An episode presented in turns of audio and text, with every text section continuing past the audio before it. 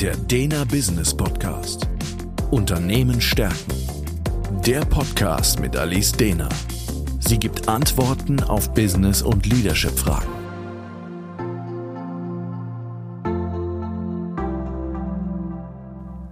Herzlich willkommen zum Dena Business Podcast. Mein Name ist Alice Dehner und Thema heute: Wer trifft Entscheidungen? Wer trägt Verantwortung? Der Status quo. Viele Unternehmer und Mitglieder des Management Boards haben den Anspruch, dass ihre Führungskräfte und eventuell sogar Mitarbeiter selbstständig agieren und Entscheidungen treffen. Die Realität sieht aber oft anders aus. Wenn dieser Mut, Entscheidungen zu treffen, nicht auffindbar ist und die Selbstständigkeit zu wünschen übrig lässt, dann sollte man hier dringend näher hinsehen. Von der anderen Seite aus betrachtet, hatte ich aber auch letzt einen Coachie, Ebene mittleres Management eines großen Mittelstandsunternehmens. Und sein Problem, das Gefühl, keine Entscheidungen treffen zu dürfen. Zwar wird auch in diesem Unternehmen proklamiert, dass Führungskräfte und Mitarbeiter selbstständiger werden sollen. Wenn es aber dann ans Entscheiden geht, fehlen plötzlich die Handlungsspielräume, das wirklich tun zu können. Wie passt das zusammen? Der Ansatz. Entscheidungen zu treffen ist ein sehr wichtiger Teil der Unternehmensführung.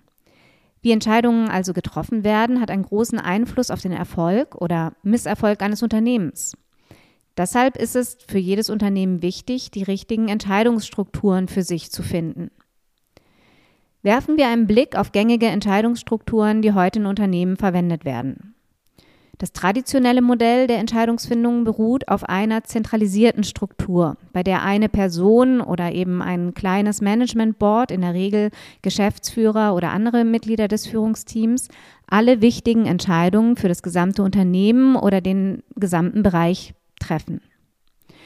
Dieses Modell funktioniert gut, wenn es darum geht, schnell und entschlossen zu handeln, weil es nur eine Person gibt, die konsultiert werden muss.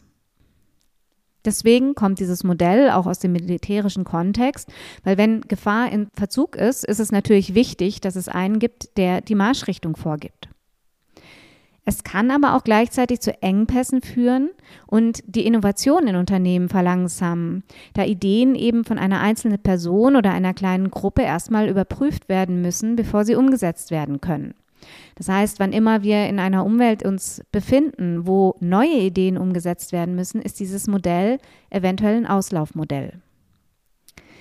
Eine dezentrale Struktur hingegen legt mehr Macht in die Hände der einzelnen Mitarbeiterinnen und Mitarbeiter auf der unteren Ebene und ermöglicht es ihnen, ihre eigenen Entscheidungen zu treffen, ohne die Zustimmung der oberen Führungsebene einzuholen.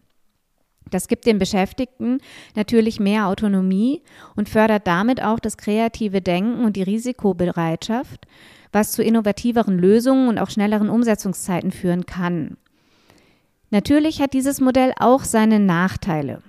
Ohne eine angemessene Aufsicht kann die Dezentralisierung zu Verwirrung und Chaos führen, da die verschiedenen Teams ohne klare Strategie oder Anweisungen der Leitung in unterschiedliche Richtungen gehen, Ideen zerredet werden und es eben dann auch nicht wirklich zu einer Umsetzung kommen kann, weil unklar ist, wer entscheidet das jetzt eigentlich.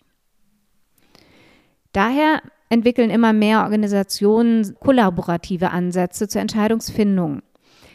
Diese kollaborativen Ansätze sollen jetzt sowohl zentralisierte als auch dezentralisierte Ideen kombinieren.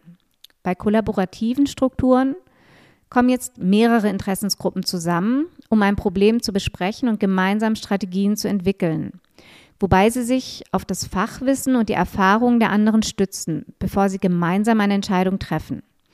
Dies ermöglicht eine schnellere Problemlösung und gibt gleichzeitig allen Beteiligten Mitspracherecht, um sicherzustellen, dass alle auch mit dem Endergebnis einverstanden sind und wirklich die Expertise von den verschiedenen Bereichen in der Entscheidung mit einfließt. Bei der Umsetzung kollaborativer Strukturen hakt es aber dummerweise häufig an zwei Faktoren. Zum einen sind die Entscheidungswege und wer jetzt wirklich konkret welche Spielräume hat, nicht klar definiert. So hat es sich im Fall meines Coaches zum Beispiel dargestellt. Zwar wurde immer wieder der Wunsch nach mehr Entscheidungsfreude und Proaktivität seitens der Firmenleitung geäußert.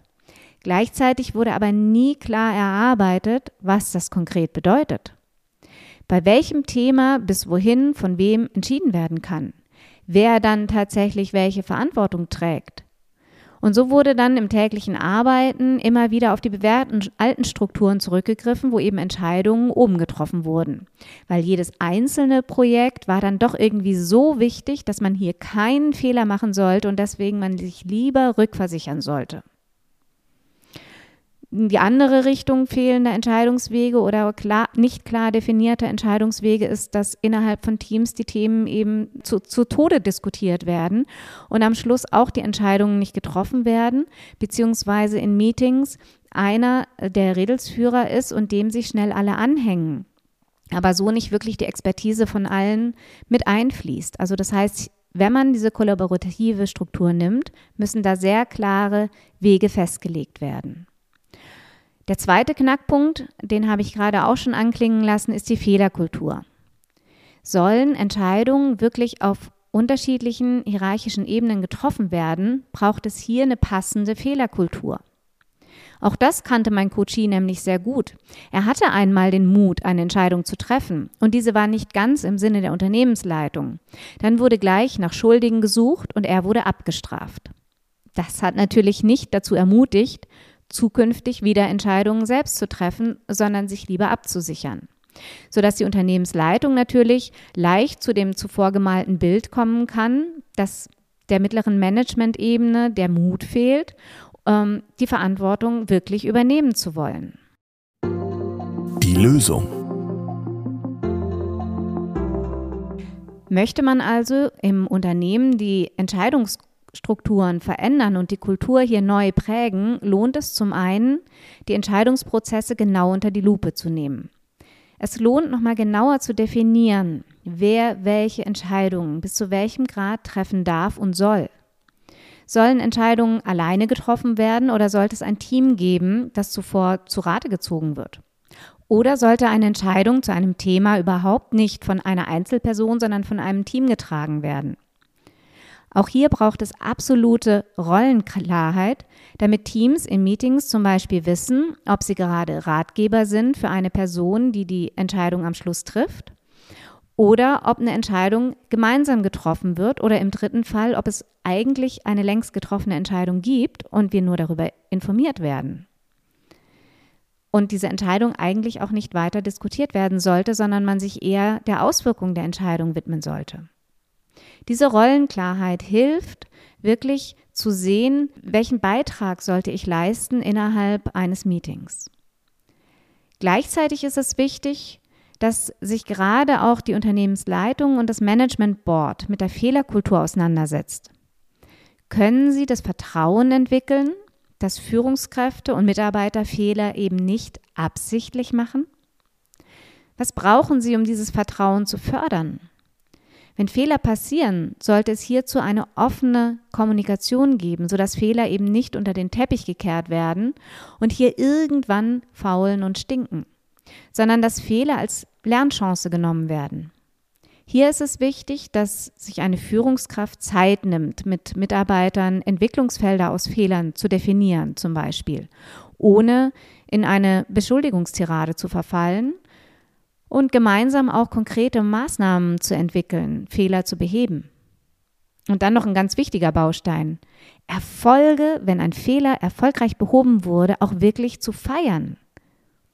Dem einen Raum zu geben und dem einen Wert zu geben, wenn ein Fehler behoben werden konnte und man wieder neu gelernt hat. Im Falle meines Coaches, der ja nun nicht ganz oben im Management Board, sondern eben in dieser mittleren Management-Ebene agiert hat, war es total wichtig, dass er gelernt hat, klarer nach Entscheidungskompetenzen zu fragen, proaktiv danach zu fragen.